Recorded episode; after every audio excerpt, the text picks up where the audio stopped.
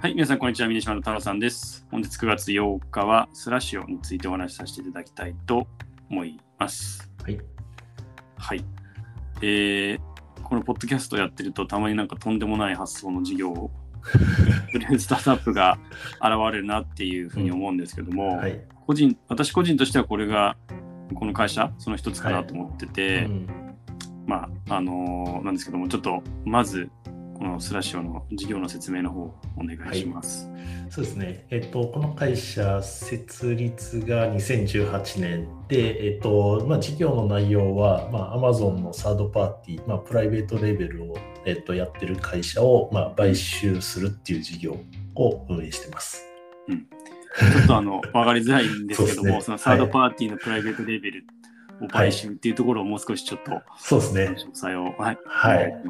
えっと、まあ、Amazon、皆さん多分、あの、買い物したことあると思うんですけど、あの、Amazon の、なんですかね、まあ、商品リストを見てると、まあ、うん。トップレビューで、まあ、ベストセラーみたいな商品って多分いっぱい出てくると思うんですけど、はいはい、出てきその。中で、まあ、プライベートブランドに近いようなところ、まあ、例えば中国系のブランドであったりとか、まあ、あうんうんうん。と、分かりやすいところで、えっと、例えば、なんか、あの、電子機器売ってるアンカーとかって聞いたことありますかね？あはいはいはい。よく出てきますね。なんかお掃除ロボットとか。そうですね。まあ、あとは、えっと、なんか iPhone のケーブルとか、ちょっとした、はいはいなんですかね、えっと、バッテリーみたいなのを売ってたりとかすると思うんですけど、ああはい。いった会社って結構 Amazon だけですんごい売り上げがあったりとかするんですけど、あそうあ。はい、でそういった会社って、えっと、結構初め、えっと、なんですかね、もう数人ぐらいのベンチャーから始まって、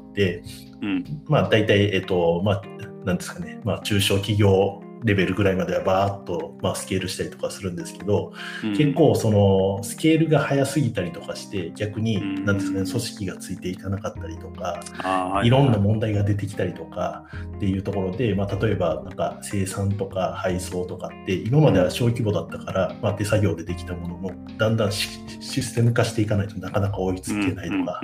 まあ、そういった時に、えっと、この会社がちっちゃい状態でなんですけど、えっと、ミニ買収みたいな感じで、えっと、オーナーが手に負えなくなったような事業っていうのを、えっとうんまあ、比較的ちっちゃい時点で、えっと、買収してで、うん彼らが持ってるビジネスモデルの中でスケールさせるっていうところに乗せて、まあ、成長させる成長加速させるっていうビジネスですね。そういうことですね。はい、まあ、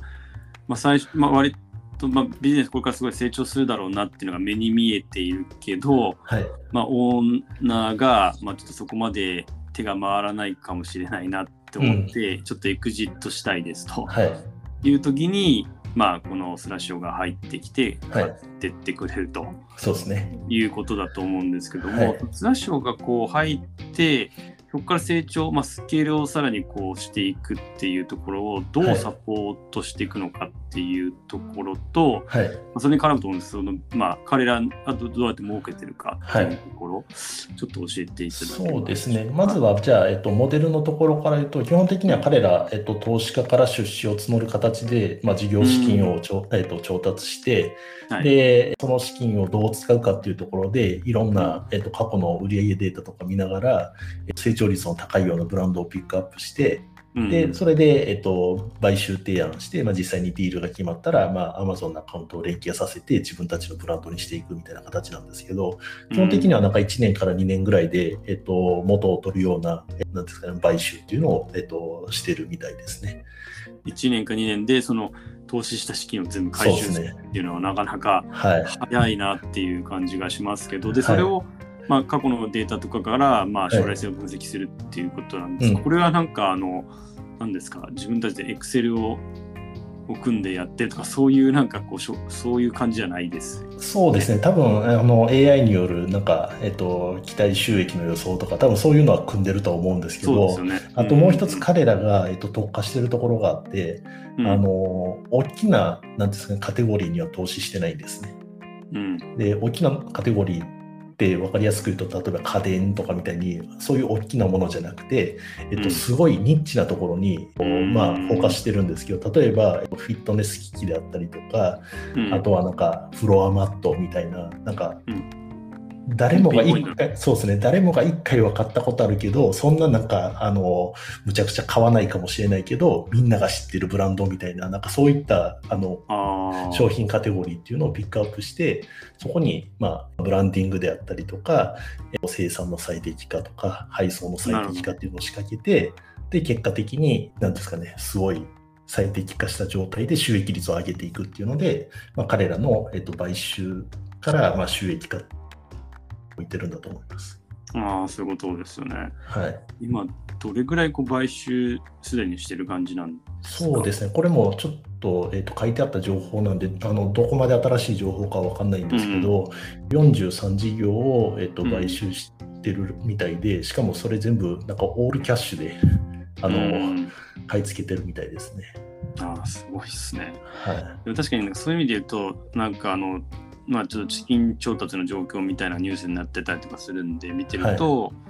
まあ、そもそもちょっと今回すでにシリーズ C、まあ、2018年でまだ3年弱なんですけど、はい、シリーズ C で200億円の調達、うん、でそのシリーズ C の途中であの550億円ぐらいの負債での調達もしてるっていうことで。そうなんですね。はい、はいあのなんで株式だけじゃなくて負債もっていうことで、うん、もう完全にこう普通の M&A をひたすら続けて成長してるってこともあって、はい、やっぱり資金ニーズがめちゃくちゃ大きいっていうことで、うん、まあ、多分全てこう、まあ、出資で賄うとやっぱちょっと資本コストも高いので、はい、まあ、おそらく一部負債で調達ってことだと思うんですけども、うん、まあ、とはいえやっぱさっきあったように1年か2年ぐらいで、ま資金を回収してきたっていうおそらく実績も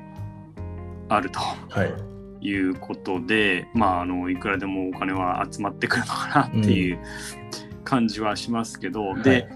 多分あのアマゾンって今その第三者サードパーティーのショップって190万から260万とか、はい、ちょっとサイトによってってことが違うんですけど、まあ、そんだけあって、でもちろんその中でまあやっぱりしのぎを削ってなんか商品カテゴリーが1万4000ぐらいあるらしいんですけど、はい。うんうんまあ、それのやっぱり最上位が決まってその最上位の方の,、まあ、あのブランドからあれ選ぶっていうのが、まあ、彼らのやり方だとは思うんですけども、はい。うん、まあ、まだまだやっぱ伸びしろもあるのかなっていうふうに思うんですが、はい、結構他にこうなんか同じようなことやってるとこあの会社ってあんまりいないですよね。そうですね。あのなんだろうこの同じカテゴリーで言うと、えっと、うん、あんまり聞いたことはないんですけど、うん、えっと、若干ちょっと違うところで言うと、ゲーム領域で、あの、なんですかね、すでに出したゲームで、あの、ちょっと売り上げが下がってきて、運営をどうしようと思ってる、なんですかね、まあ、ゲームっていろいろあるんですね。で、そういうのって、大体、まあ、じゃあ、ユーザー数がいくらで、えっと、まあ、課金単価いくらでって全部計算できちゃうんですよ。なんで、そこを、えっと、うまいこと買収して、えっと、再生させるっていうあのビジネスモデルを、えっと、取ってるところは、えっと、ゲーム業界でありますね。なんで、そこは若干近いかなと思うんですけど。はいはいはい。そういうことですね。はい、なるほど、なるほど。まあ、なんで同じようなこうビジネスやってるところは違う業界ではあるけども、はい、やっぱりこの小売りっていうんですかね、はい、っていうところでは、まあ、あんまり聞いたことないなそうだなっていう感じがありますし、すねはい、まあ、ちょっともうすでに勢いがすごいついちゃってる感じがするので、う ん、まあなんか、まあ、扱ってもアマゾンの中ではもうスラッシュをっていう感じに今後もなっていくのかなっていう感じはありますよね。はい。はい、ありがとうございます。はい。はい、えっと、本日9月、えー、7日、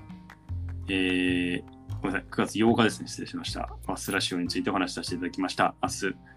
9月9日は、えー、インサイトテックについてお話しさせていただきたいと思いますので、引き続き聞いていただきますと幸いです。それではまた明日。